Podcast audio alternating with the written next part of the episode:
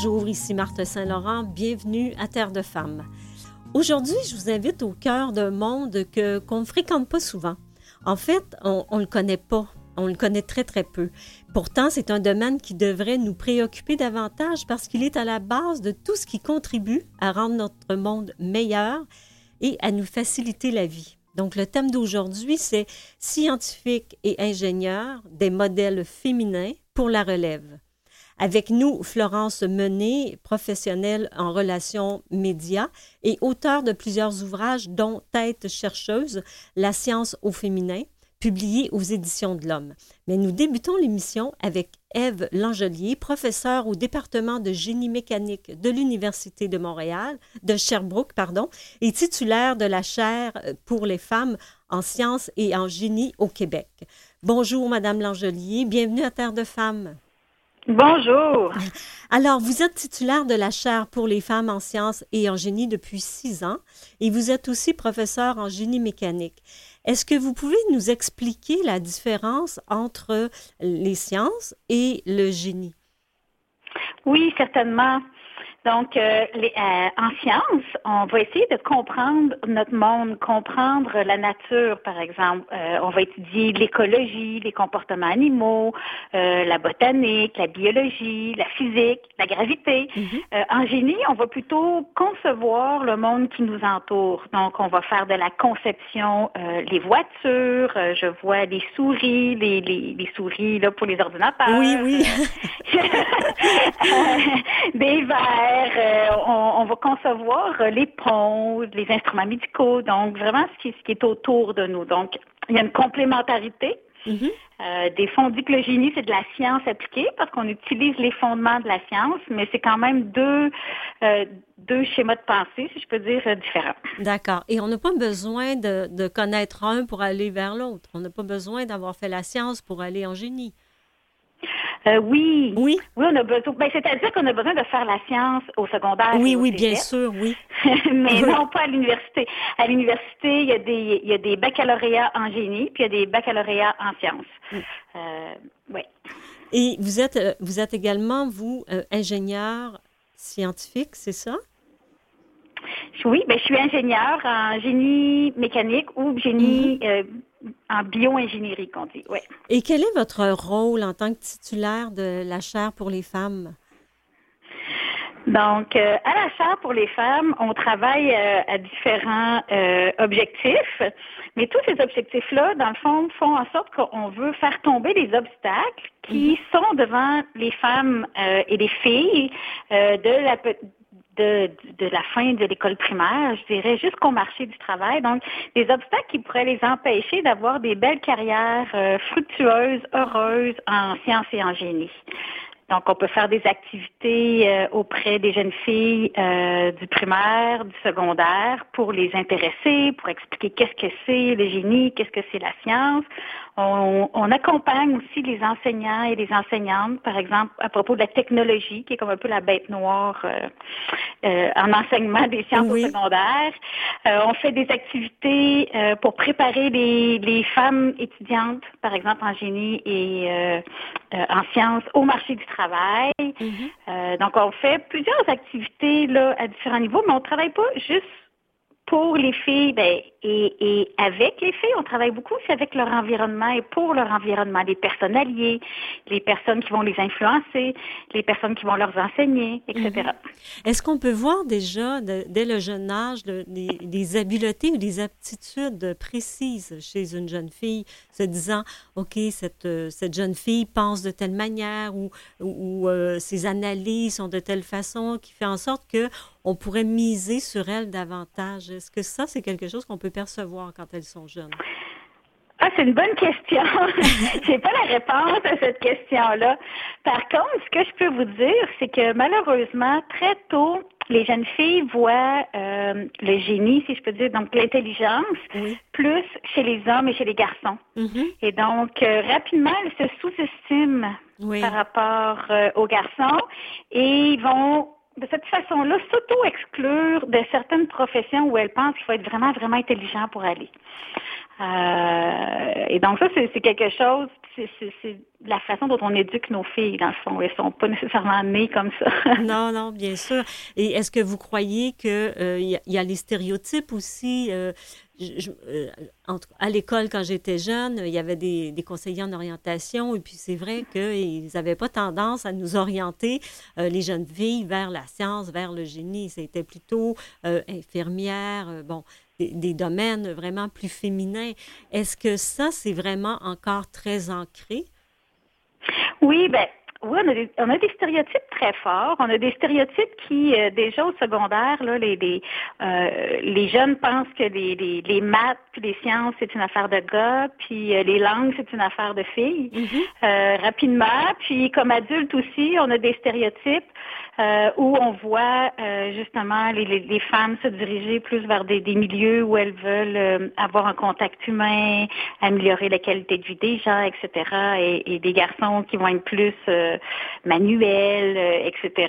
Donc oui, on a tendance à avoir euh, un chemin euh, mm-hmm. Des chemins plus tracés pour les filles et les garçons. Puis il y a aussi beaucoup de méconnaissance, je pense, des domaines qui font en sorte que ça entretient un peu ces stéréotypes-là. La méconnaissance de la part des, des alliés, comme vous les appelez? Oui. ben, la, la, méconnaissance des jeunes, mais, mm-hmm. mais si les jeunes ont méconnaissance, c'est parce qu'on leur a pas appris, euh, parce qu'il y a une méconnaissance aussi de la part de la population euh, en général. Par exemple, qu'est-ce que ça fait un ou une ingénieur? C'est très, euh, ah oui, c'est très méconnu. C'est ça. Donc, il y a plusieurs métiers qu'on connaît parce que ben, on va chez le médecin, on va chez le dentiste, on a déjà rencontré des gens, des infirmiers, des infirmières. Mm-hmm. Par exemple, dans le domaine de la santé. Oui. Mais l'ingénierie, on voit le résultat. On, utilise le résultat de l'ingénierie, mais on ne voit pas les ingénieurs, on ne sait pas exactement ce que ça fait. Puis, on a aussi une image des scientifiques euh, qui, est attachée à ce qu'on fait à l'école en sciences. Oui, c'est vrai. Euh, et donc, on imagine, on parle, si je reviens au stéréotype, hein, on, imagine le stéréotype de, la personne scientifique qui est un homme blanc, les cheveux blancs, ébouriffés, avec des grosses lunettes et un sarrau. Donc, il faut casser ce stéréotype-là. Puis, oui, il faut faire connaître euh, ces, ces, professions-là davantage. Euh, absolument. Et en 2018, pour la première fois de l'histoire au Québec, il y avait plus de femmes médecins que d'hommes. Est-ce que vous prévoyez qu'il y aura un jour une parité? En, génie? Oui, et, chez les, et chez les médecins, euh, ce qu'il faut dire, c'est que les femmes sont plus en médecine familiale et les hommes sont plus dans les spécialités. Mm-hmm. Euh, et euh, ben, j'espère qu'un jour il y aura la parité. C'est ce qu'on souhaite parce que la, la parité, c'est une question d'équilibre, mais c'est une question aussi que les gens justement qui conçoivent notre monde ou qui réfléchissent à, notre monde euh, représentent la population pour avoir les mêmes préoccupations puis des points de vue aussi de, de, ces personnes-là. Donc c'est important là, euh, ça amène aussi plus de créativité d'avoir des équipes diversifiées. Donc c'est dans ce sens-là que ça nous intéresse.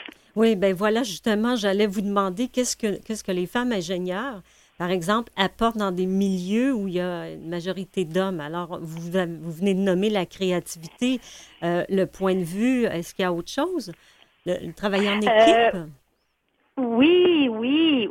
C'est sûr que c'est vraiment important de travailler en équipe. Euh, il y a des recherches qui ont montré que, que dans une équipe diversifiée, quand il y a des femmes, il y a une meilleure communication au sein de l'équipe. Donc, il y a plus des tours de parole. On écoute plus ce que les gens ont à dire autour de la table. Les femmes elles-mêmes peuvent parfois vivre des difficultés, par exemple, de communication où on, on leur coupe la parole, par exemple, ou on les ah écoute moins. Mais elles apportent euh, quelque chose, effectivement, puis le fait qu'elles aient des, des, préoccupations puis des perspectives différentes, elles vont questionner. Et euh, quand on a un groupe diversifié aussi, ça va limiter ce qu'on appelle euh, les risques de pensée de groupe. Oui. Donc, si, si j'ai dit ça rapidement, je t'explique rapidement.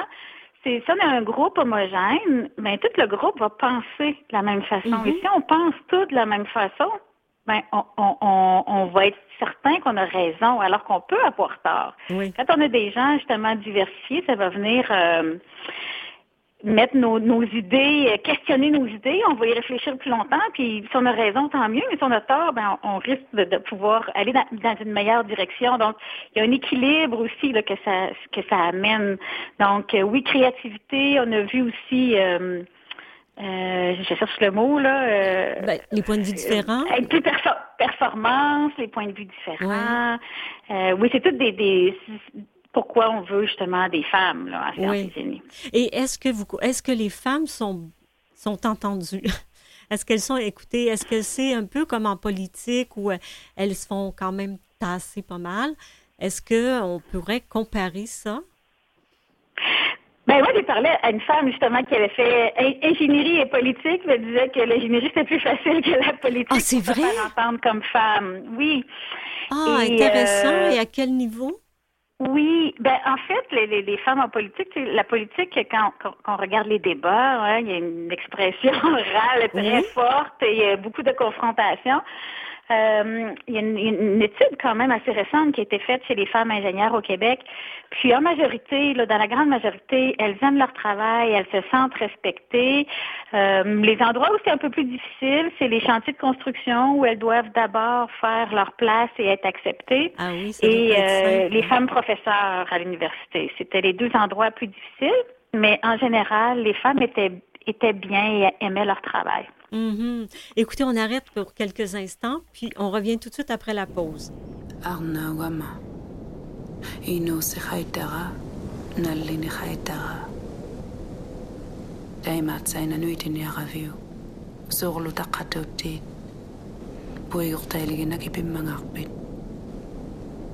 Arna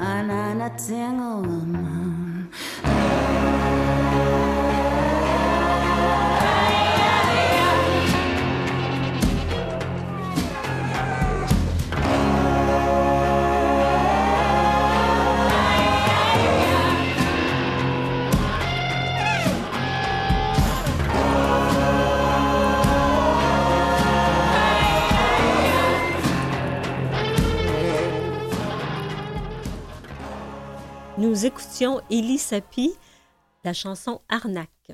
Alors, nous sommes de retour euh, avec Eve Langelier, professeure en génie mécanique à l'Université de Sherbrooke et titulaire de la chaire pour les femmes en sciences et en génie au Québec. Alors, Madame Langelier, euh, on s'est laissé avec ce que les femmes apportaient dans les milieux de travail. C'était quoi un petit peu les défis, mais on va y revenir plus tard aux défis. J'aimerais qu'on regarde les jeunes femmes, quand, les, jeunes filles, en fait, quand elles commencent le secondaire, après c'est le cégep, après c'est l'université, et on, euh, on s'aperçoit que plus, plus elles avancent dans le, plus elles avancent dans, dans, leurs études, moins il y a de femmes. Donc, il y a comme elles abandonnent. Est-ce que c'est la, la, vision qu'on a, elle est bonne? Oui, c'est-à-dire qu'elles abandonnent pas, elles abandonnent pas l'école. Non, non, non. Elles abandonnent les sciences. Les, oui, les sciences et le génie. Mm-hmm. Puis c'est marqué surtout après le cégep. Parce ah oui? Que, au cégep, en sciences de la nature, on a 55% de femmes qui sont inscrites. Euh, dans les ce qu'on appelle les decks techniques en génie, là, c'est vraiment beaucoup plus bas. là, on est autour de entre 7 pour électronique informatique et 13% pour l'aéronautique. Ah. Donc euh, là, on est on est bas. Euh, Mm-hmm. Technique de génie chimique, là, il va y avoir 60% de femmes. Donc, c'est variable. D'accord. Puis à l'université, euh, euh, toutes les sciences euh, confondues, c'est 43% de femmes, puis en génie, c'est 23% Mais encore là, dans les sciences, il y a des variations, comme physique, il va y avoir peu de femmes, euh, biologie, beaucoup de femmes, puis en génie, bien, génie, mécanique, électrique, informatique, très peu de femmes, autour de 15% puis génie euh, biomédical, 50% Donc, euh, puis après ça, ça diminue, là, maîtrise, doctorat, puis c'est des postes de professeur, par exemple. Oui. Donc, euh, oui, il y a une. euh, En, anglais, on on- ben, en français aussi, on peut dire le, le- le tuyau percé. Donc, c'est comme si on a un tuyau avec de l'eau Oui. qui passe. Il y a des trous, puis on en perd au fur et à mesure qu'on avance. Et comment vous expliquez ça? Est-ce que c'est par manque d'intérêt? Est-ce que c'est parce que c'est trop difficile ou elles se sont fait décourager en cours de route? Euh, toutes ces ben, en réponses, fait, peut-être? ben, hum, une des explications euh, par rapport, euh, par exemple, au choix du baccalauréat, c'est que les femmes, euh, on en a parlé un peu tout à l'heure, elles veulent rendre service, Oui. elles veulent améliorer la qualité de vie des gens, elles veulent euh, avoir un impact sur l'environnement, sur la société, ne voient pas comment elles peuvent faire ça en sciences et en génie, Mm. sauf si elles vont en médecine, en biologie, en Oui. écologie, là, ils peuvent le voir un peu. Oui. Euh, c'est ça. Donc, les femmes, et depuis le secondaire, les femmes, on ne sait pas pourquoi elles préfèrent la biologie. Elles aiment beaucoup la biologie. On ne sait pas pourquoi? Et donc, ben, moi, j'ai pas trouvé pourquoi. Ah non? Bon, écoutez, si vous l'avez pas trouvé, ça doit être complexe. Mais euh, donc, les femmes vont en aller plus dans ces directions-là. Et là, il y a de la relation d'aide, hein, travail social, enseignement, etc. Et euh, donc, ça, c'est une, une des bonnes raisons. Puis on a parlé aussi tout à l'heure de la méconnaissance. Oui. Et euh, ben souvent, les garçons, s'ils sont bons en, en- en physique ou en maths, on, on peut les diriger vers euh, le génie, par exemple, ou les sciences. C'est ça, c'est toujours la médecine qui vient en premier, là, mais moins et Oui. moins chez les filles. Là. Ouais. C'est vrai, c'est vrai qu'on voit beaucoup de femmes qui sont euh, microbiologistes ou euh, médecins ou euh, et ça vient justement corroborer ce que vous dites, c'est que les femmes se dirigent en sciences, mais sciences de la santé. Et là, vous expliquez, puis là, on comprend mieux que c'est dans le but d'aider. Oui, oui, la majorité du temps, c'est c'est- c'est- c'est- c'est dans le but de- d'ai- d'aider les autres. Mais quand on décortique ce que Mhm. fait un ingénieur ou une Oui. ingénieure, par exemple, ben là, on peut voir que, ben, premièrement, il y a du travail d'équipe, on ne travaille pas seul nécessairement. Mhm. Euh, il y a beaucoup euh, de, de- de gestion. Il peut y avoir de la gestion de projet, de personnel, mais on peut surtout aussi développer des produits pour améliorer l'environnement, des produits pour améliorer la santé des gens, des produits pour. Donc, euh, il faut, il faut aussi démontrer cet aspect-là. Je pense que comme ça, on va réussir euh, Oui. à attirer plus, euh, plus les filles. Puis on n'a pas de modèle non plus. C'est ça. C'était ma prochaine Ça, question. Quels sont, les, quels sont les modèles? Parce que c'est vrai qu'on parlait un peu tantôt de la politique, mais c'est vrai qu'il y a eu des modèles. Bon, et après, il y a eu les premières femmes, on pense à, à des Lise Payette et compagnie, après Pauline Marois, mais c'est vrai que les premières, ça a été vraiment des femmes précurseurs, mais c'est vrai qu'en sciences et surtout en génie, on a, il n'y a pas beaucoup de modèles.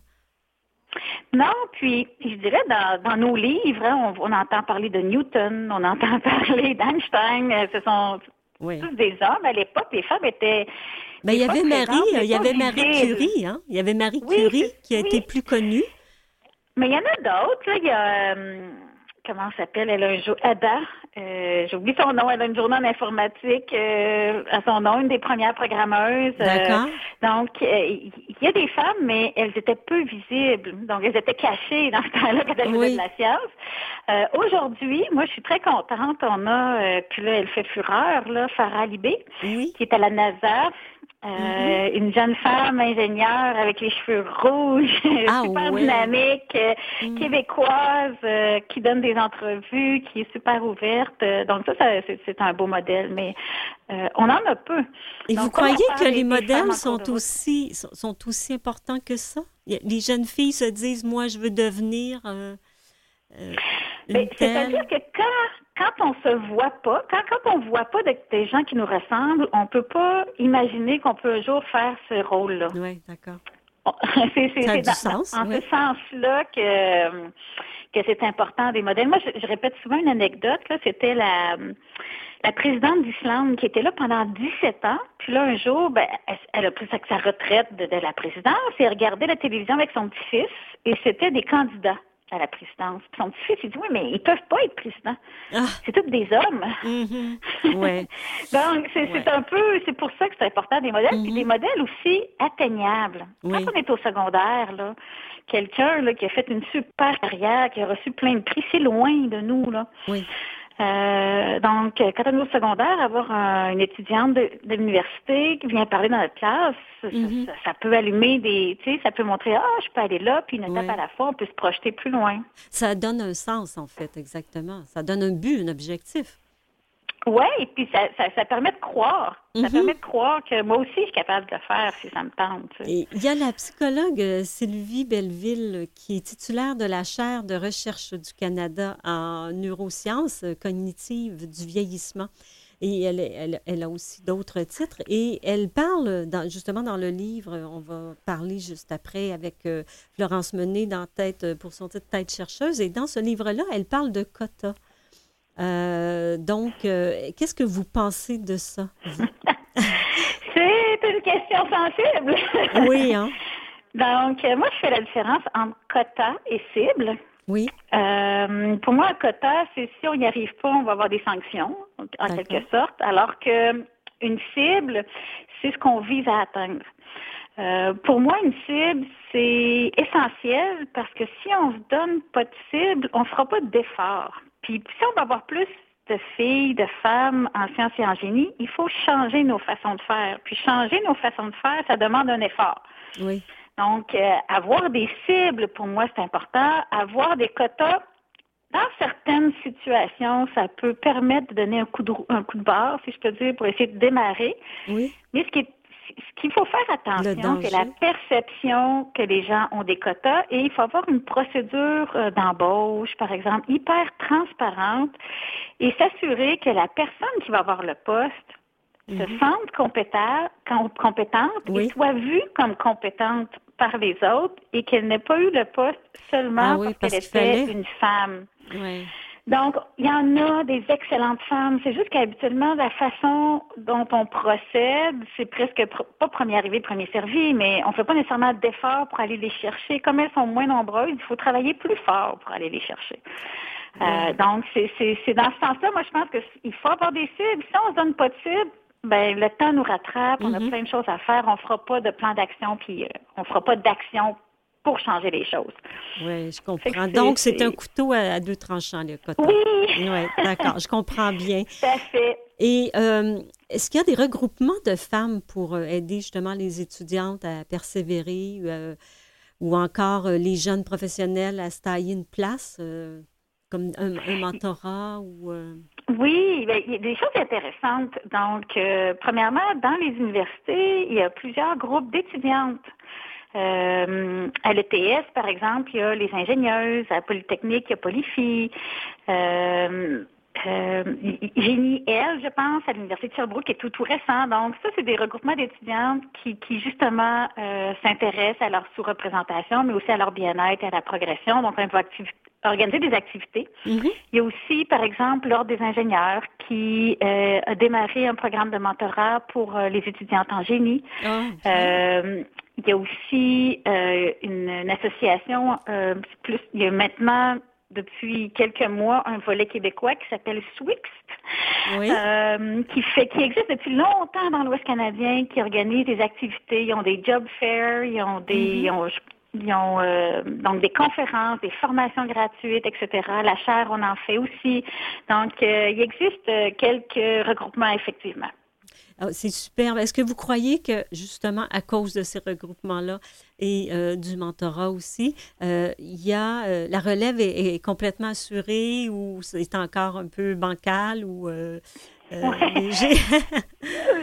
c'est un équilibre fragile. Non, il y a beaucoup de travail à faire encore. oui. Euh, effectivement. Puis euh, il y a des recrutements justement qui travaillent beaucoup pour amener plus de femmes en physique. Euh, puis il y a Ingénieur Canada qui a mis en branle un objectif 30 en 30, donc 30 mm-hmm. de nouvellement de femmes nouvellement inscrites à l'ordre en 2030. Oui. Ce qui est très ambitieux parce qu'au Québec, on est plus autour de 17% OK, oui. Bon, vous, parliez, vous, parliez d'objectifs tantôt, d'une cible. Euh, oui, c'en est, une, hein? Bien, c'en est une, puis c'est ce qui fait en sorte qu'entre autres, que l'Ordre des ingénieurs a embarqué dans 30 en 30, les doyens d'ingénierie embarquent dans 30 en 30, euh, et donc là, il y a des choses qui se passent. Mm-hmm. C'est le fun de voir justement comment ça, ça mobilise les gens là, euh, à passer à l'action. Et dites-moi en 30 secondes, euh, parce que le temps file, euh, Madame Langelier, dites-moi quels seraient votre, vos conseils, vos commentaires, comment vous, qu'est-ce que vous pourriez dire à ces jeunes femmes pour les, les sensibiliser, leur faire prendre conscience qu'elles ont du potentiel, qu'elles sont capables? qu'est-ce que vous pourriez leur, leur dire? Oui, ben c'est sûr qu'il faut se faire confiance. C'est facile à dire, mais euh, moi je dirais euh, euh, soyez curieuse, allez chercher des alliés, puis ça va bien aller. Ben, Ayez du plaisir. Oui, c'est ça. On oublie de, on oublie de s'amuser hein, à travers tout ça. Parce que les sciences, c'est pas, les sciences, c'est pas, ça peut être rigolo aussi, je pense. Hein. Je, vous entends rire là, et euh, je veux dire, c'est vrai qu'on a, on a une vision un peu euh, ancienne des scientifiques. Oui, mais il faut avoir, oui, il faut être rigoureux. Oui, bien sûr. Un n'empêche pas l'autre. qu'on fait. Ben, je vous remercie beaucoup. Alors, euh, merci à Eve Langelier, professeure en génie mécanique à l'Université de Sherbrooke. Ça m'a fait plaisir. Merci. Restez avec nous, nous arrêtons pour une courte pause. Vous écoutez Terre de femmes avec Marthe Saint-Laurent. Vous pouvez écouter nos émissions sur le site de Canalem sur vuesetvoix.com et en balado. Je rappelle le thème d'aujourd'hui, scientifiques et ingénieurs, des modèles féminins pour la relève. En deuxième partie de l'émission, je m'entretiens avec l'auteur du livre Tête chercheuse, Florence Menet. Bonjour, Madame Menet. Bienvenue à Terre de Femmes. Merci, merci, c'est gentil de m'inviter, vraiment très gentil. Alors, euh, vous êtes auteur de plusieurs ouvrages, dont euh, romans, nouvelles, essais. Vous avez longtemps été. Pardon? Une douzaine de livres. ah oui? Oh là! Et vous êtes, vous avez été longtemps journaliste avant de vous consacrer en relations médias. Alors, Exactement.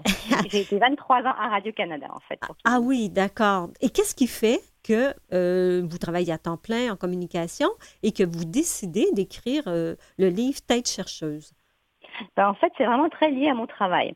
Euh, après avoir quitté le monde des médias, donc euh, j'avais fait vraiment le tour du jardin là-bas. J'aimais encore beaucoup mon métier, mais euh, pour moi, c'était le temps de faire autre chose. Donc, je suis passée en relations médias, mais dans le monde de la science et de la santé. Et là, j'ai découvert dans plusieurs établissements, dont Maison Rosemont, l'Institut Douglas et maintenant Sainte-Justine, des scientifiques vraiment exceptionnels. certains, je suis devenue vraiment très amie avec, avec eux et elles. Et j'ai constaté que souvent, lorsqu'on avait des demandes médias, euh, intéressantes, approfondies et tout, les femmes se mettaient en retrait, puis offraient au contraire, bah tiens, pourquoi pas, demande à mon collègue un tel. Et nous, pas toujours, mais souvent, pas se mettre en, valeur, euh, malgré une expertise avérée, euh, évidente et approfondie. Alors, je me suis dit, bon, pourquoi pas, pourquoi ne pas dresser des portraits de ces femmes pour montrer que non seulement ces scientifiques de, de pointe, vraiment des, des, trésors cachés du Québec, mais c'est aussi des femmes super attachantes et je voulais que le public les aime comme, comme moi je les ai aimées, je les aime. Oui, et dites-moi, euh, est-ce que c'est, est-ce qu'on peut dire que c'est 50-50, votre intérêt était pour euh, les femmes, pour promouvoir les femmes, mais aussi pour promouvoir les femmes en sciences, donc la science. Est-ce que c'était équivalent dans la balance? C'est une bonne question, euh, parce qu'en fait, ce que je voulais pas, c'était faire un livre clivant. Hein pas les femmes contre les hommes, c'est pas, pas un complot euh, masculin mm-hmm. contre les femmes, c'était pas ma démarche du tout. Euh, mais je trouvais que pour avoir un angle original, pour vulgariser la science, pour la, la science est importante dans nos vies, mais il faut la comprendre moindrement si on veut savoir quel impact elle a sur nos vies. On le voit très très bien avec la pandémie là. Et euh, donc je voulais que les gens s'intéressent à la science par le petit bout de la lorgnette, parce qu'à mon sens tout commence par l'humain. Hein. Euh, quand c'est quelque chose de désincarné, de lointain, d'austère, on en a peur, on s'en éloigne, puis on s'y intéresse pas. Hein. C'est un peu comme la chose politique, si vous voulez. Alors donc, je voulais faire connaître la science, et je me suis dit, pourquoi ne pas parler des femmes scientifiques euh, qu'on connaît assez peu. Pourtant, il y a des gens quand même de, premier plan, euh, et on s'entend que là, j'en ai mis 20, mais j'aurais pu en mettre 100. Hein. C'était un choix. Faut pas que celles qui sont pendant ce livre-là pensent que je les ai écartées. C'est juste qu'il fallait faire des choix quelque part. Euh, et on avait finalement assez peu de temps pour créer ce livre, et, et j'ai pris un florilège dans différents pans de, la science. Oui, c'est ça. C'était ma prochaine question. De quelle façon vous avez effectué ce choix-là de, scientifiques euh, québécoises euh, exceptionnelles et extraordinaires? Et on le voit tout au cours de la lecture, on découvre des femmes magnifiques, extrêmement brillantes, il va de soi, mais aussi très humaines. Alors, vous en avez choisi 20, 20 portraits. Et de quelle façon vous avez fait la sélection ou comment vous avez trouvé ces femmes-là? Euh, à travers, vous me dites euh, évidemment, des champs d'intérêt euh, ou d'expertise différentes, mais qu'est-ce qui a guidé votre choix des vins? Un peu comme dans toutes mes démarches de création, je vous dirais autant en fiction qu'en essai, j'y suis allée avec mon cœur, avec ce qui mmh. m'intéressait, parce que je me dis, si ça m'intéresse moi, puis si j'arrive à le rendre intéressant, ben, je vais peut-être toucher les gens. Alors, je suis allée avec la proximité. Donc, les gens, parmi les gens que j'ai rencontrés, j'ai pris bien sûr des femmes que je considérais comme de grandes chercheuses, euh, avec qui j'ai soit travaillé ou j'ai côtoyé, puis ensuite j'ai élargi. Ça c'était ma petite base, hein, mon petit bassin, mais j'ai voulu élargir avec tout de même une majeure assumée en santé, parce que la santé, je trouvais que ça touchait beaucoup de monde, ça me touche moi, euh, puis en, vieillissant, mhm. ça me touche de plus en plus. Donc j'ai vraiment mis l'accent, il y a quand même un, un bon tiers des chercheuses là oui. en santé, sinon plus. Là. Euh, et ensuite, il y a une astrophysicienne, il y, a, il y a des gens qui travaillent avec les sciences de l'environnement, l'écologie, ça c'était très très intéressant. Et en essayant aussi de représenter un peu de diversité, hein, des femmes du cru, euh, des Québécoises entre guillemets de souche, et puis des gens, des nouvelles arrivantes, Uh-huh. Euh, des femmes autochtones également. Euh, j'en ai rencontré deux, puis elles m'ont oui. elles m'ont vraiment touchée. Là, j'ai eu vraiment des coups de cœur pour elles. Alors voilà, diversité, euh, éclectisme, mm-hmm. toucher un peu à différents types de sciences. Ça, c'est non exhaustif encore une fois. Le milieu universitaire aussi, à travers Hélène Boisjoli, par exemple, qui était doyenne. Donc voilà, on essaie d'avoir un petit éventail, mais juste pour c'est comme un, un amuse-gueule, si vous voulez, pour donner aux gens l'envie de s'intéresser à tout ça, puis peut-être de lire d'autres choses que, que ce ah livre-là. Ben, moi, je me suis fait prendre complètement parce que c'est vrai que d'emblée, euh, moi, je suis néophyte, euh, la science, euh, le génie, tout. Et, là, je me disais, OK, je vais lire. Et j'ai adoré. Et j'ai trouvé ça, effectivement, j'ai connu. J'ai connu des femmes, j'ai connu le travail. Et il y a aussi la façon dont vous apportez chaque portrait. Premièrement, on apprend que ça a été rédigé et que les entrevues ont été faites en période de pandémie. Donc, ça répond à ma question que volontairement, vous avez choisi euh, des femmes qui sont, oui, dans le domaine de la science, euh, justement à cause de ce qu'on traversait. Et vous, vous, vous, euh, vous, cachez, vous ne vous cachez pas de dire que ce sont des femmes extrêmement chaleureuses et vous mettez en contexte comment vous les rencontrez, vous leur laissez choisir leur lieu et tout. C'est un, un livre extrêmement humain bah, écoutez, moi, c'est l'humain qui m'intéresse. Je vais vous dire, moi, la, science désincarnée, la, la, pensée désincarnée, pour moi, ça veut rien dire. Hein. Je suis quelqu'un qui est pas, une intellectuelle. Euh, j'ai parlé de ce que je comprends, puis essayer de comprendre un peu mieux les choses et, et communiquer mes passions, si vous voulez. Alors, en effet, mais ce que vous dites, c'est vraiment intéressant et je n'ai pas encore entendu en entrevue, c'est qu'au départ, j'avais l'idée folle de les conduire en un lieu de leur choix, comme je l'ai fait avec Montréal, l'encre de tes C'était un livre sur Montréal comme source d'inspiration pour les écrivains je voulais qu'elles choisissent leur lieu, un lieu montréalais pour elles ou, autre là, mais, mais ça n'a pas marché à cause de la pandémie. J'ai pu faire un lieu. Il couple d'autres, mais la plupart, hélas, ça a été fait soit par téléphone, soit en rencontre dans des lieux anonymes. Et ça, c'est un petit peu mon, ma petite déception. Mais, mais au moins, je dis à, à, ce qu'elles parlent d'elles, euh, ce qu'elles étaient, leurs passions. Souvent, elles viennent, c'est pas forcément des femmes qui étaient toujours les meilleures de leur classe. Mm-hmm. C'est ça que je voulais dire aussi aux filles en particulier. C'est, n'ayez pas peur si vous n'êtes pas la meilleure en maths. Ça ne veut pas dire que vous ne serez pas une scientifique. J'écoutais ce matin à la radio Jules Poirier, qui est un grand chercheur en Alzheimer, et lui qui me racontait qu'il passait ses cours par la peau des dents. Mais voilà, oui. faut pas avoir peur dans la vie, puis il faut, faut, suivre ses passions et pas se laisser arrêter par des, des, faux obstacles. Et dites-moi, à qui, quel est le lectorat? À qui ce livre-là sera œuvre utile? Oui. Bon, à mon sens, euh, c'est grand public, donc je pense que tout le monde a intérêt à connaître un peu mieux les scientifiques euh, du Québec, aussi qui souvent rayonnent peut-être pas assez sur la scène internationale. Euh, c'est, je vous avoue, de façon assumée dirigée vers les jeunes aussi. moi, je pense à ma fille, je pense à, d'autres, toutes sortes d'autres jeunes gens, puis qui, contrairement à ce que parfois on dit sur les jeunes générations, je trouve qu'ils sont c'est souvent extraordinaire, mais souvent un peu manque de confiance, comme on a pu avoir manqué de confiance à leur âge également. On n'est pas si différents. Et de, de peut-être sentir que d'être encouragé, puis de faire le premier pas, puis de se trouver un mentor, euh, quelqu'un qui va croire en vous, ça, ça peut vous, amener n'importe où. Mhm. Et euh, de, délimiter, comme disait l'une de mes chercheuses dans le livre, votre carré de sable. Oui, voilà. il y a un truc spécifique qui vous intéresse, ne vous dispersez pas, ok mhm. Allez-y, creusez ce sillon-là, devenez le meilleur dans votre domaine. Et donc ça, c'est pour les jeunes, mais c'est pour tout le monde, dans le fond, tous ceux qui ont envie. On peut aussi se, réinventer, avoir une passion nouvelle à, à, 40 ans, à 50 ans, puis, puis embrasser la science sur le tard aussi. Hein. Est-ce plus difficile pour une femme que pour un homme de faire une carrière en sciences, d'après vous, à la, à la lecture ou avec les entrevues que vous avez effectuées? C'était un peu mon postulat pour tout vous dire, parce que j'avais quand même des bribes d'informations qui circulaient, puisqu'on lit, et je pense que oui. Euh, la plupart des femmes, sinon toutes, là, qui ont participé au livre, m'ont indiqué que d'une façon ou d'une autre, ça constitue un obstacle pour elles, soit en début de carrière, soit quand elles ont eu leurs enfants souvent. Hein, mhm. le défi, c'était le défi souvent, c'était de se faire un réseau. Euh, C'est pas encore une fois parce que les hommes leur bloquaient le chemin de façon euh, consciente. Là, je, veux être claire là-dessus. Là, c'est juste qu'elles entraient dans un monde où elles étaient encore peu, peu nombreuses, mhm. euh, où elles n'avaient pas, elles n'étaient pas amies d'eux, elles n'étaient pas. Alors au début, euh, quand au baccalauréat, il y a beaucoup de femmes, maîtrises, ça se dépeuple, doctorat, etc. De moins en moins de femmes. Et puis qui a moins de subventions, c'est les femmes qui publient moins, c'est les femmes. Mhm. Alors donc oui, il y a aussi conjugué à ça euh, ce fameux sentiment d'imposteur te semble oui. beaucoup d'entre nous.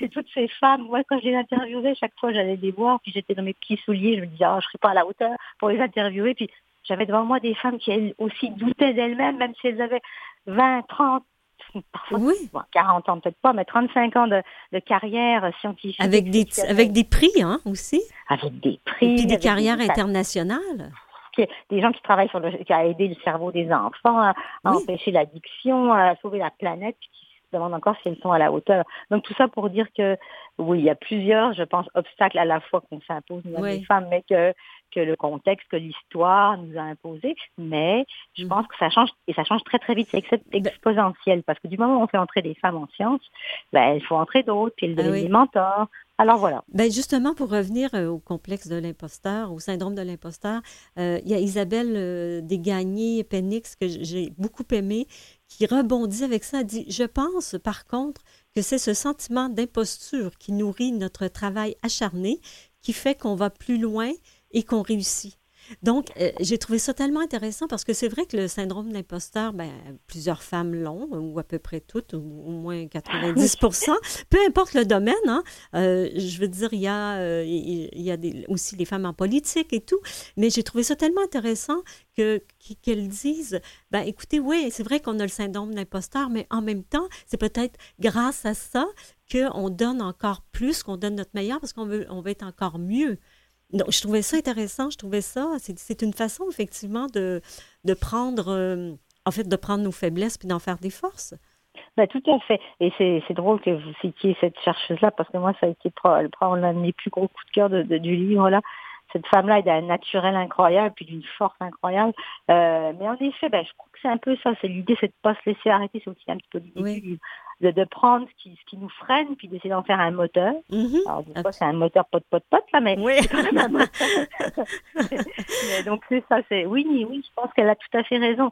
Euh, j'ai comme l'impression qu'il y a quand même beaucoup de gens, puis femmes, hommes, euh, pas juste des femmes, là, qui se laissent arrêter par, euh, Ouais. par des freins imaginaires ou des, Mhm. des craintes. Et des nous aussi. Nous arrêtons sur ça une courte pause, puis on revient tout de suite après. Très bien.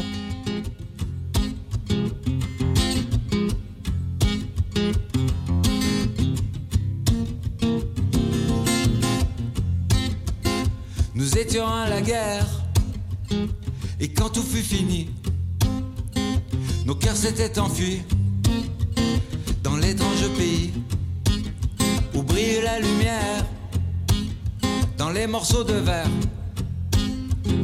au palais des miroirs qui changent les trottoirs. Quel étrange pays, on aime et on oublie. Quel étrange pays, dit l'homme à tête de chien.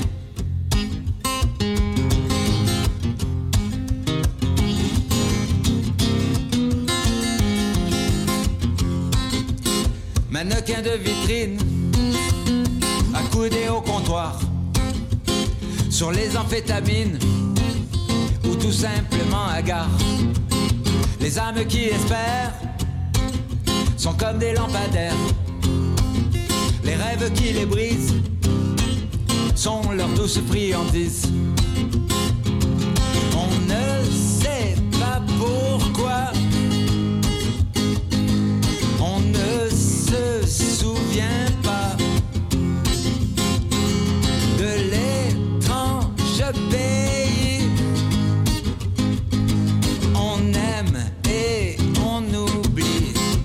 Tête de chien, sous la lune du dessin, l'araignée du matin t'enlève ton chagrin. En attendant que le soir, l'araignée espoir te fasse perdre la mémoire. Au bout d'un long couloir.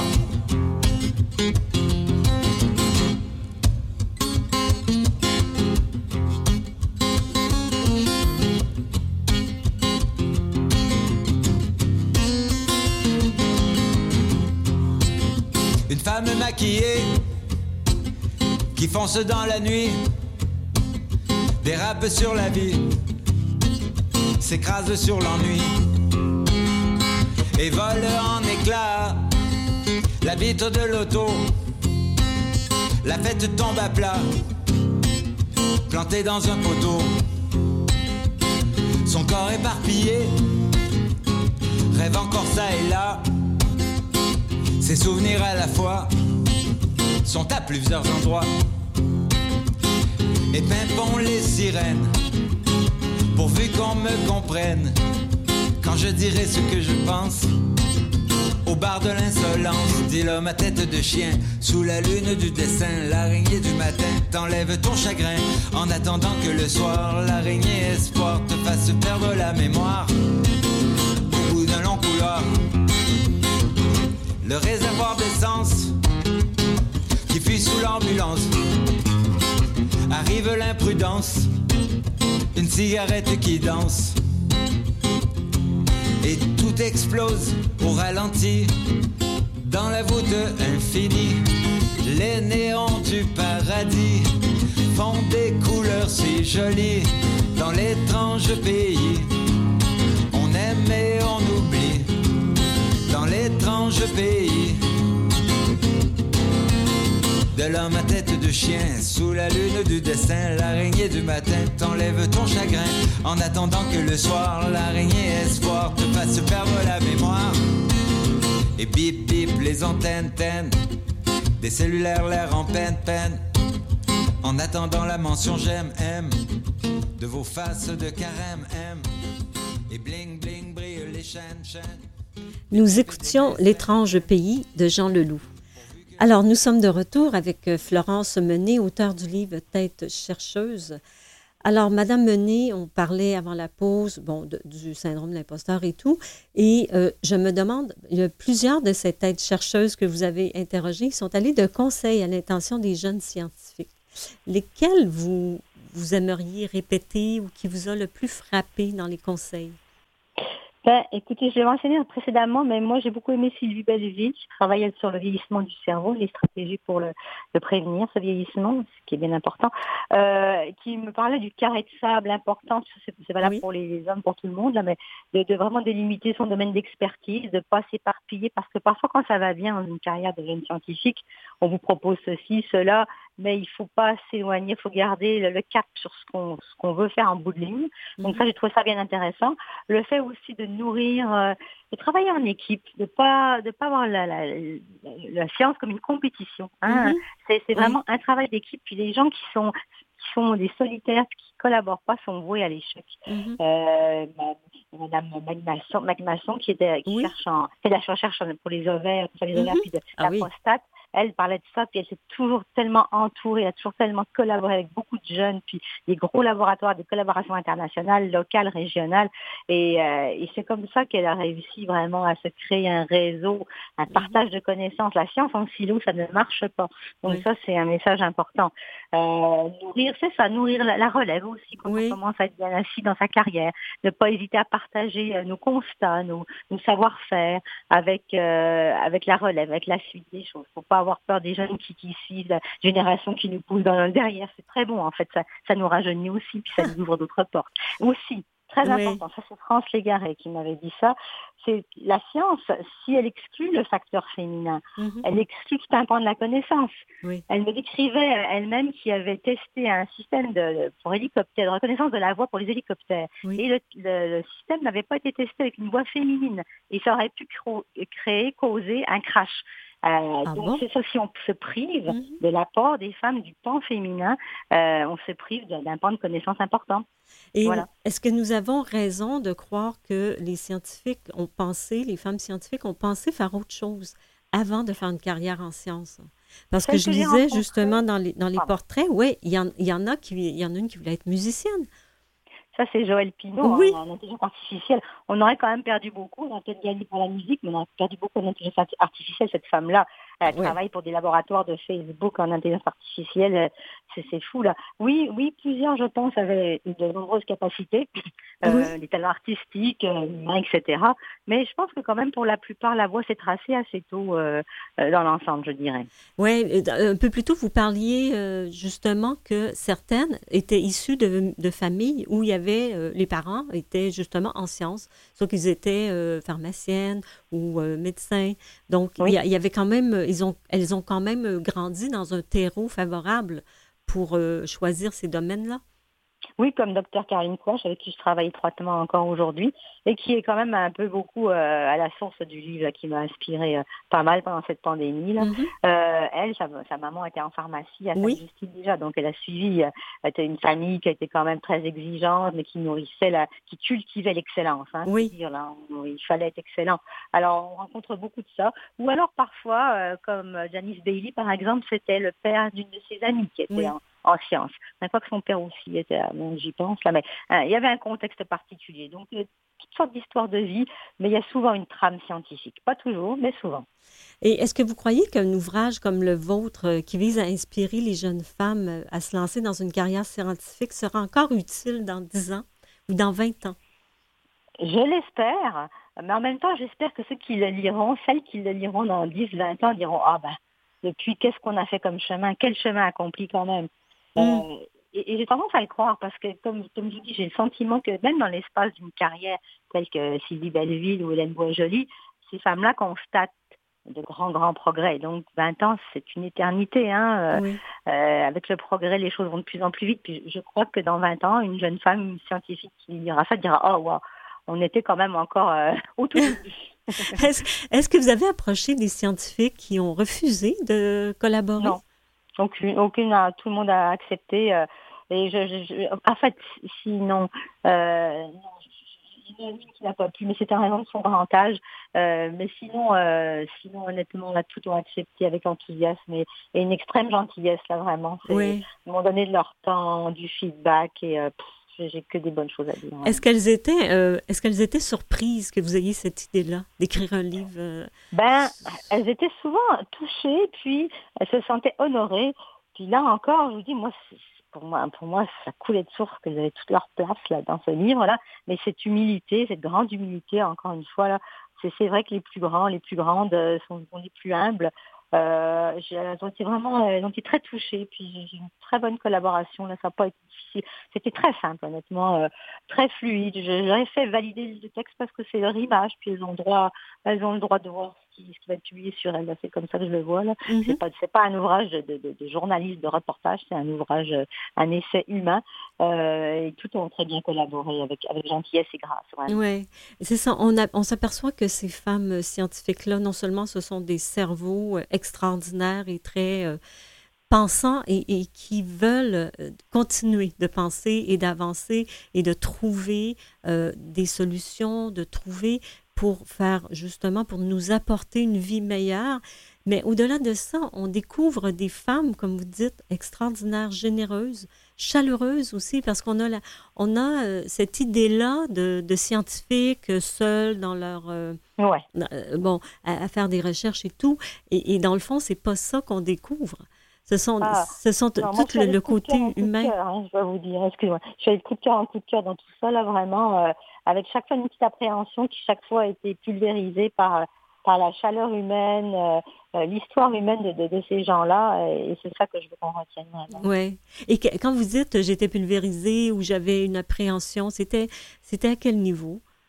par exemple, quand je fais un truc avec euh, Victoria Caspi, qui est astrophysicienne, vous avoue, moi, que son domaine, c'est pour moi, c'est parler, c'est qui pouille, là, j'y comprends rien, là.